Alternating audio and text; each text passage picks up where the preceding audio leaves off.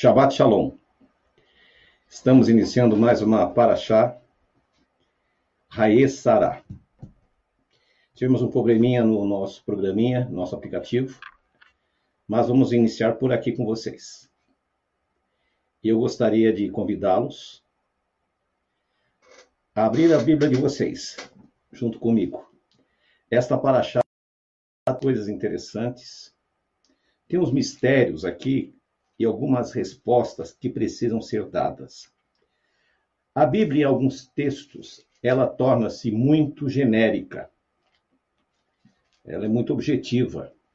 E às vezes as respostas, elas estão no nas entrelinhas. Então eu gostaria de que você que está entrando aí, né? Desce um oi para a gente saber quantas pessoas estão com a gente. A nossa paraxá de hoje, ela está em Gênesis, capítulo 23, do versículo 1 a Gênesis 25, versículo 18. Eu gostaria de, antes de começarmos, as pessoas já estão entrando, vamos esperar mais um pouquinho, mais alguém, né? Estamos no, no meu Face, vou avisar o pessoal também, que estavam aguardando na, na página. É... Vamos por aqui, nós temos tempo, é o que mais nós estamos, na é verdade? E vale a pena você perder um tempinho aqui para estudar comigo hoje. Tem algumas coisas aqui que realmente vai muita diferença na vida de, nós, de todos nós. Nós sabemos que o povo do Oriente eles têm um certo posicionamento muito errado com relação à mulher. Não é o posicionamento de Deus com relação à mulher. Todavia, nós vemos que algumas personagens bíblicas elas passam ao largo. As pessoas não dão aquela ênfase realmente como deveria ser. E nós vamos estudar isso e vamos ver que Sara é um exemplo claro disto. Nós vamos perceber que Sara ela é deixada de lado em muitos aspectos. Mas no, no decorrer da história, da vida de Sara, nós vamos ver que ela foi a grande protagonista da história de Abraão. E muitas vezes nós não valorizamos né, as nossas esposas, as nossas mães. Achamos que só nós né, sabemos. Vamos lá. A Bíblia nos conta que Abraão morava na terra de Ur, na Caldeia. E o Eterno chegou a ele e disse que ele deveria sair daquela terra, sair da sua parentela, ir para uma terra desconhecida que ele mostraria. Sara, em nenhum momento, Disse, mas Abraão, o deserto é perigoso. Como é que nós vamos para um lugar que nós não conhecemos? Você tem certeza que foi Deus que falou isso? Você tem certeza que não foi da sua cabeça? E a história vocês conhecem. Abraão, ele é muito honrado hoje pelas três grandes religiões: o Islã, os judeus e os cristãos. Mas eu gostaria de chamar a atenção em alguns aspectos da vida de Abraão que não é diferente da nossa vida. Nós vemos que por duas vezes, para salvar a vida dele, colocou a vida dela em risco. Ele disse para ela falar que ele era irmão dela. Em Abimeleque, a mesma coisa. E nós vamos ver que o filho dele, Isaac, vai fazer a mesma coisa. Sabe por quê? Porque eles eram humanos, homens como nós. Eles não tinham nada mais do que nós temos. Ao contrário, hoje nós temos muito mais.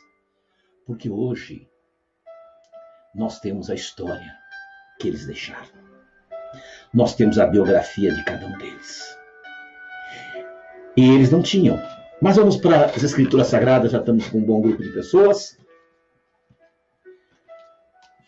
Abra sua Bíblia. Em Gênesis, capítulo 23, versículo 1. Leiam comigo. Sara viveu 127 anos.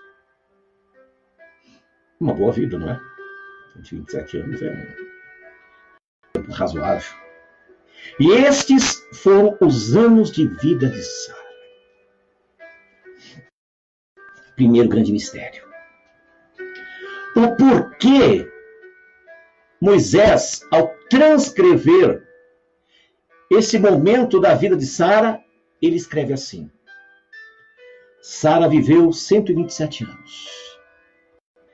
E estes foram os anos de vida de Sara. A história de Sara, ela é retratada em duas situações. Quando ela era Sarai e depois quando virou Sara. O significado da palavra Sara ou Sará é princesa. A história de Sara é a história de todos nós quando nós temos um encontro com o Criador. As nossas vidas começam a mudar. Quando você nasce de novo, a nossa vida começa a mudar. E você vê que Moisés aqui ele retrata esses dois momentos. Primeiro, Sara viveu 127 anos. E estes foram os cento os anos que Sara viveu. E ela teve uma vida plena, mas uma vida difícil. Porque o sonho de toda mulher é ser mãe. O sonho de toda mulher. Na semana passada nós tratamos esse assunto quando ela sorriu, quando recebeu a notícia que ela iria ser mãe. Seu filho, Isaac, significa riso, alegria. Mas agora, quantos anos se passaram? Desde o nascimento de Isaac até sua morte. A Bíblia relata que ela tinha 90 anos e morreu com 127.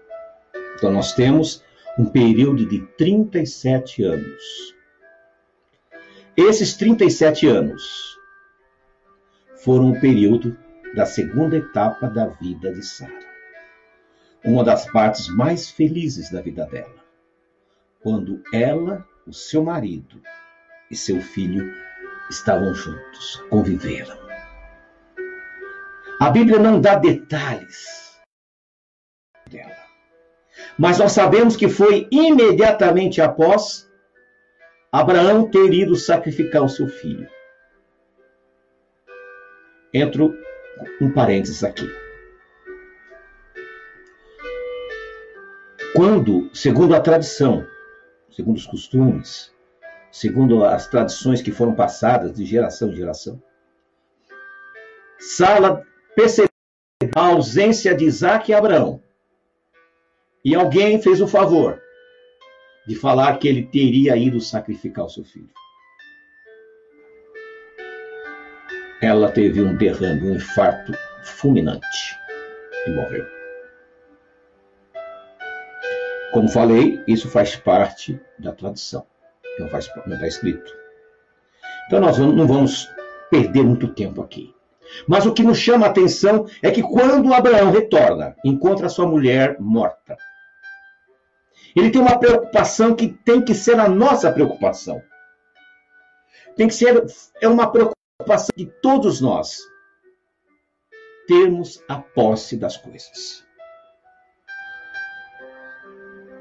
O profeta Jeremias pediu para que se comprasse um pedaço de terra, colocasse a certidão dentro de um jarro e enterrasse.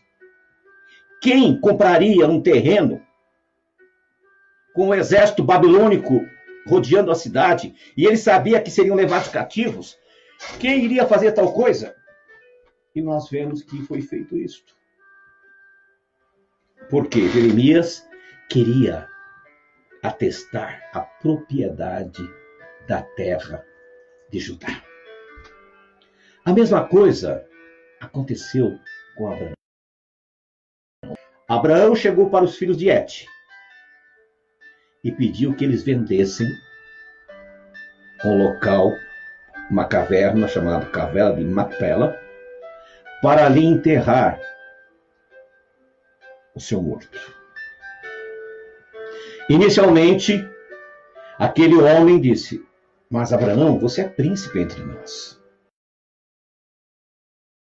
Você. Ele disse de maneira alguma. É questão de pagar. E pagou 400 ciclos de prata. A impressão que não queria realmente dar era mais conversa. Porque o valor de 400 ciclos de prata era um valor substancial para aquela época. E agora, ele coloca ali a sua morta, sua esposa. E até hoje, está lá, como prova que aquele pedaço de terra pertence a Abraão e seus descendentes. E ele ainda pede que seja dado um documento atestando a compra, com testemunhas. Então é muito importante que você, quando tomar qualquer atitude na sua vida, quando você, você fizer qualquer coisa nesse sentido, tenha testemunhas. Seja honrado. Cumpra os seus compromissos. Não leve as coisas do jeito que vem, do jeito que vai. É muito triste ver pessoas dizendo, não, porque depois que morre, qualquer lugar é lugar. Não, meu irmão, não é verdade. Nós temos que honrar os vivos e os nossos mortos também. Temos que respeitar, temos que dar dignidade, temos às coisas. E a Paraxá agora, então nós vemos aqui esses, esse primeiro aspecto, não é? A causa da morte, a probabilidade foi que Abraão iria sacrificar o seu filho e não suportou, morreu. Nós, nos desenhos, nos filmes, nas histórias, colocando Isaac como se fosse um menino. Ele não era um menino, ele era um homem de 37 anos. Tranquilamente ele teria se livrado do seu pai. Se assim fosse necessário. Abraão, um homem velho, Abraão era 10 anos mais velho que Sara, Abraão estava com 137 anos. E ele com 37. Não teria dificuldade alguma para se libertar e dizer assim: meu pai é senil, fico maluco. Onde já se viu isso? E ter escapado do pai. Mas ele resolveu honrar o pai translocada numa atitude fora do, do propósito natural das coisas. Uma coisa absurda, mas ele honrou seu pai. E ao retornar, eles fizeram velório de Sara. Cumpriram o período de luto. Abraão agora está preocupado. Era só ele o menino, que era um homem, né? E ele não queria, em hipótese alguma, casasse com as, as mulheres da terra de Canaã. Ele chama o seu que era o mordomo da sua casa, Eliasar, e diz assim: Vá à terra de meus antepassados e lá consiga uma esposa para meu filho. Eleazar era um homem comprometido também, um homem respeitador. Ele era circuncidado, porque ele foi circuncidado por Abraão, ele tinha uma fé idêntica, uma mesma fé. E Abraão fala: coloque a mão embaixo da minha coxa. Esse sinal de colocar na coxa era colocar a mão próximo à circuncisão, para ali honrar o compromisso. E me prometa que você não vai permitir case com as mulheres daqui. Mas vá lá. Eleazar disse: Mas meu senhor, eu tudo bem, vou fazer essa viagem, é uma viagem longa. Esse caso eu não conseguir, ninguém quiser vir. Aí tudo bem. Aí você está livre desta promessa. E assim foi. Ele viajou com dez camelos. Ele não foi sozinho, foi com mais homens. As terras eram perigosas, ele precisava de segurança. Alto em ouro e prata. Cada camelo, segundo estudos que a tomam 120 litros d'água. Aí você diz, por que, que eu quero saber quantos litros toma um camelo? Qual a preocupação? Você vai entender. Quando ele estava chegando nas terras dos parentes de Abraão, ele se depara com uma moça que vinha pegar água.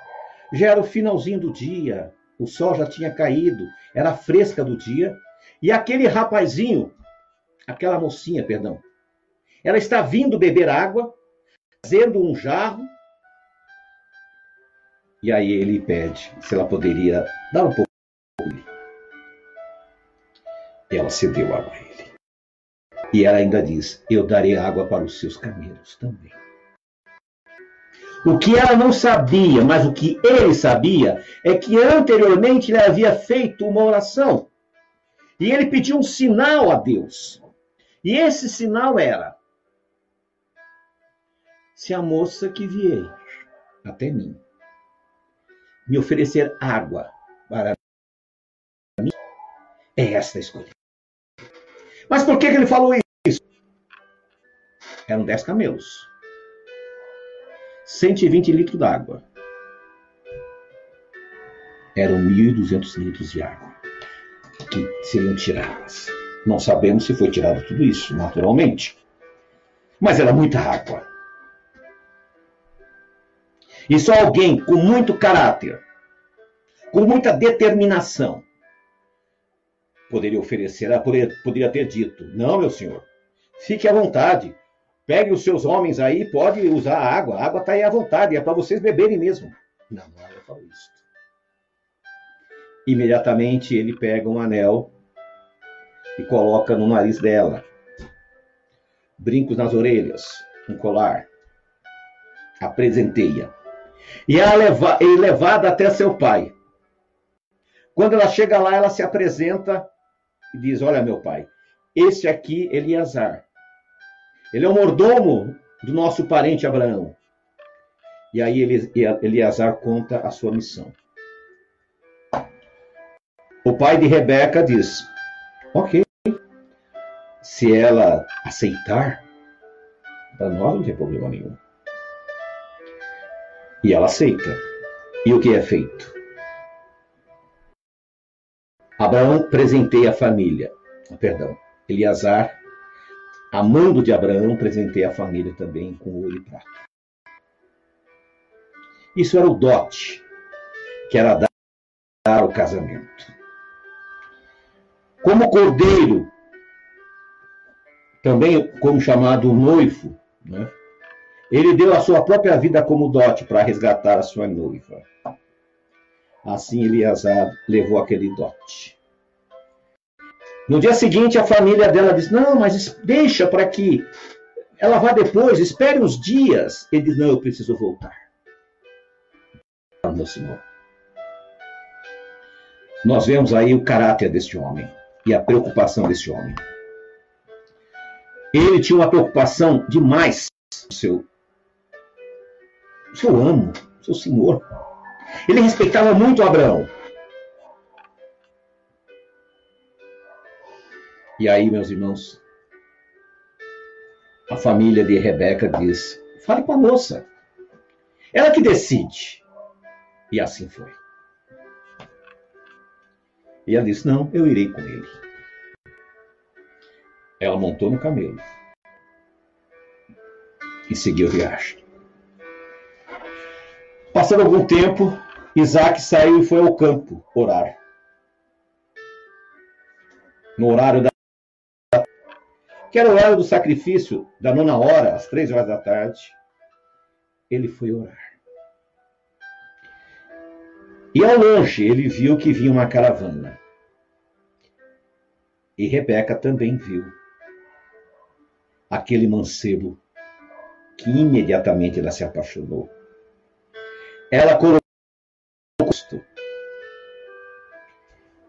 e chegou até ele. E agora começa uma linda história de amor.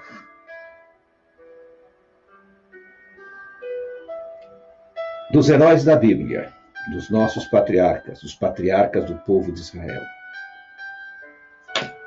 O casal que menos teve problemas de relacionamento foi Isaac e Rebeca.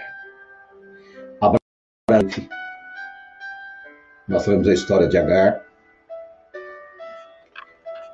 Esaú, Jacó, mas Isaac e Rebeca não. Porque foi feita uma escolha fundamentada na vontade de Deus.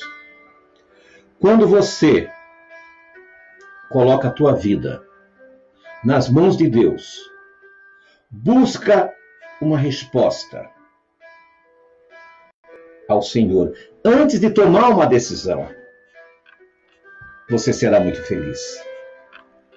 As nossas jovens e jovens que vêm à nossa congregação, e aqueles que não vêm, mas que nos conhecem, que sabem, né, que nós servimos ao Jeová dos Exércitos, ao Deus de Israel. Lembre-se, você pode ser muito feliz desde que você coloque a tua vida Senhor. Não tome decisões precipitadas. Não antecipe as coisas. Isaac tinha 37 anos. Foi casar aos 40. Às vezes você diz: Não, mas eu já estou ficando velho, estou ficando velha. E o que aparecer eu vou casar. Para quê?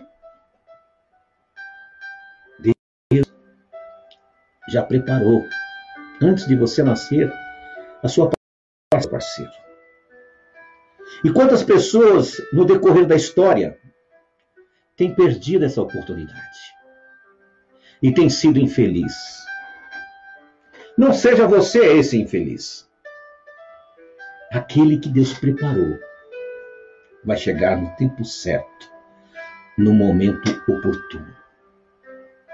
E não será um acordo matrimonial, mas será amor à primeira vista. A história de Isaac e Rebeca é uma história linda. Abraão teve que vagar, ir para o Egito e voltar. Vagar em Canaã. Isaac não. Ele se tornou um homem rico e poderoso. Não só pela herança que ele recebeu, mas pelo posicionamento que ele tinha, pela maneira que ele lidava com a situação. Ele era um homem íntegro. Ele um homem honesto. Ele tinha o exemplo do pai e tinha o exemplo da mãe. Agora que eu vou falar uma coisa.